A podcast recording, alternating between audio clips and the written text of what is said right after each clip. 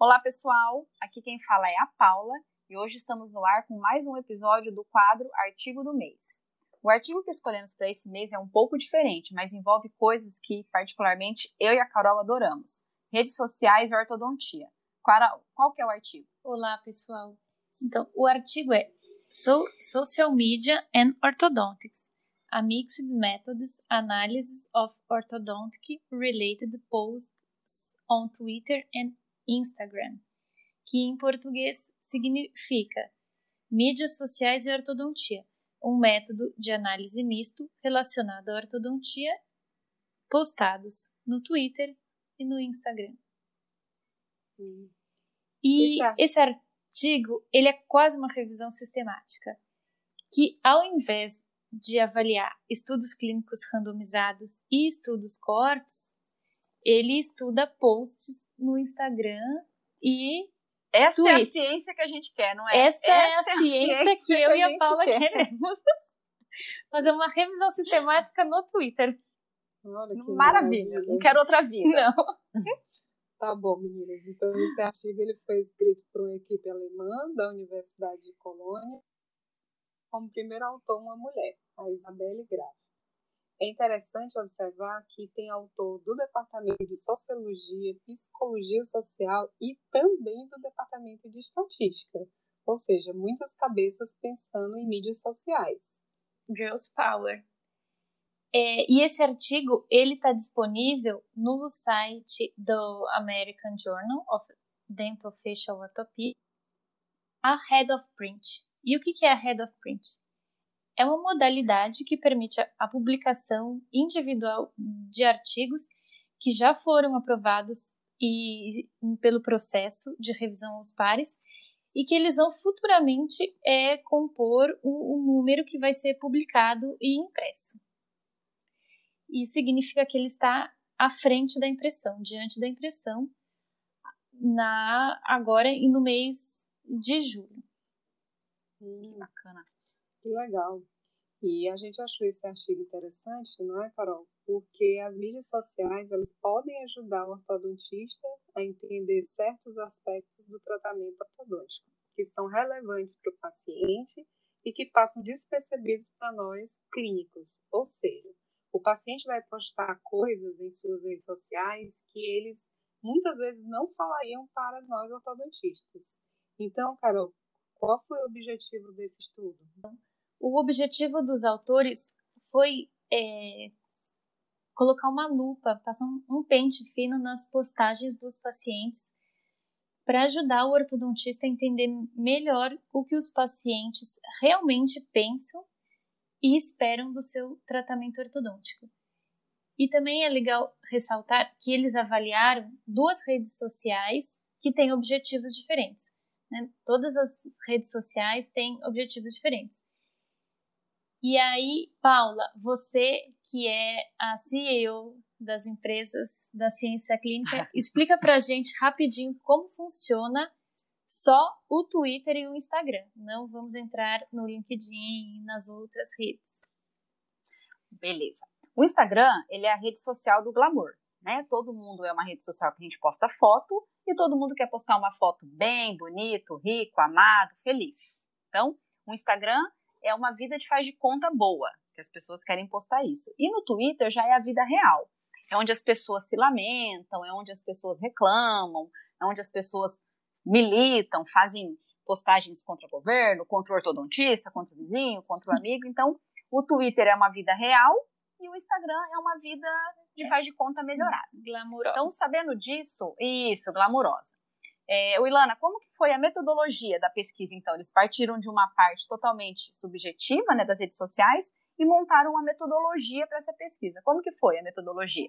Então, Paula, esse estudo usou uma metodologia mista. Primeiro, os autores fizeram análise qualitativa dos posts relacionados à ortodontia no Twitter e no Instagram, para identificar os temas principais para os pacientes. Depois, eles fizeram uma análise quantitativa dos dados referentes a potenciais diferenças que poderiam existir entre as postagens das duas plataformas. Durante 30 dias, os autores avaliaram postagens com busca idêntica nas duas plataformas. De acordo o estudo piloto, os termos que eles buscaram foram Brechts, ortodontia e ortodontista. Uma coisa interessante é que a busca se limitou apenas à linguagem alemã. E quais foram os resultados desse estudo? Então, eles coletaram 361 posts relacionados à ortodontia, sendo que 153 foram no Twitter e 208 no Instagram. E a maioria das postagens elas estavam relacionadas à instalação ou à remoção dos brackets. Muitos deles estavam animados para o dia da consulta da remoção, que é igual tudo na vida, é uma alegria na hora que você põe e duas na hora que você tira, né? Igual comprar casa, carro, né? E muitos usuários postaram sobre o dia a dia da instalação do aparelho, apresentando uma mistura de sentimentos, tanto positivos quanto negativos. E os autores também identificaram tweets e, e posts no Instagram que estavam relacionados à limitação que o uso do aparelho podia causar, como limitação na fala e na alimentação. Geralmente, esses posts relacionados a isso continham ironias, os bons e velhos memes. Outras coisas que os autores perceberam é que a opinião dos outros, em, em geral, sobre os brackets e os tratamentos ortodônticos também era importante, já que vários usuários compartilhavam suas dúvidas na rede social, esperando que alguém pudesse entrar lá e responder e opinar. Ou opinar. Grande parte das postagens também incluíram elementos engraçados sobre o dia a dia do uso de aparelhos e também momentos engraçados com o ortodontista. Carol, além disso, somado a essas categorias, todos os posts foram categorizados como positivos, negativos ou neutros para a realização da análise quantitativa. E teve diferença significante entre esses atributos em posts do Twitter e do Instagram, concordando com a teoria da Paula. Posts no Instagram foram classificados como mais como positivos do que os do Twitter. Os posts positivos em ambas as plataformas envolveram, em sua grande maioria, bets e os efeitos positivos do tratamento ortodôntico ou ansiedade e felicidade em finalizar o tratamento. Já os posts negativos envolveram aspectos relacionados à consulta ortodôntica, como tempo de espera, dor ou efeitos colaterais. Uma coisa muito triste é que a palavra ortodontista ela foi encontrada em mais posts negativos do que em posts positivos. Coitados ortodontistas. Ô, Ilane, quais foram as conclusões deste estudo? Ai, além dessa aí da palavra ortodontista ter sido encontrada mais em posts negativos, que eu vou ficar bem arrasada hoje, é, eles concluíram que a instalação e a remoção dos aparelhos são eventos cruciais para os pacientes e que os pacientes expressam isso de forma diferente das duas plataformas. Posts no Instagram ser mais positivos do que no, no Twitter. A teoria da Paula ganhou. É isso aí. É, é, muito legal. Eu acho que daqui em diante vão surgir várias pesquisas, já está surgindo, a gente olha toda, todo mês no Ahead of Print do American Journal, European. Tem muito, muitas publicações relacionadas com redes sociais e eu espero que nós três ainda a gente possa desenvolver várias delas, né? E para a gente finalizar, eu vou falar o que eu achei, o que eu, porque eu achei ela útil, depois minhas colegas CEOs também vão, vão falar o que elas acharam. Eu achei bacana porque isso aí realmente pôs uma lupa no sentimento do paciente né, em relação ao tratamento, para quê? Para a gente dar mais importância para isso. É, esse, vocês viram que os pacientes é, fazem perguntas para outros responderem, que tal a gente já suprir essas dúvidas dele durante a consulta, durante as, a, a, a, né, a instalação e a remoção do aparelho. E outra coisa, fazer disso, tem um, um artigo até que a gente usou, que o, que o que mais conta para o paciente é esse relacionamento como sucesso para o tratamento ortodôntico, não é nem o tratamento ortodôntico em si, é o, é o relacionamento paciente é, dentista. Então, isso aí serve para a gente criar mais laços com o nosso paciente, para a gente ter mais um relacionamento melhor e ter mais sucesso no nosso tratamento. E você, Carol? Hum, também, acho com certeza, isso é importante.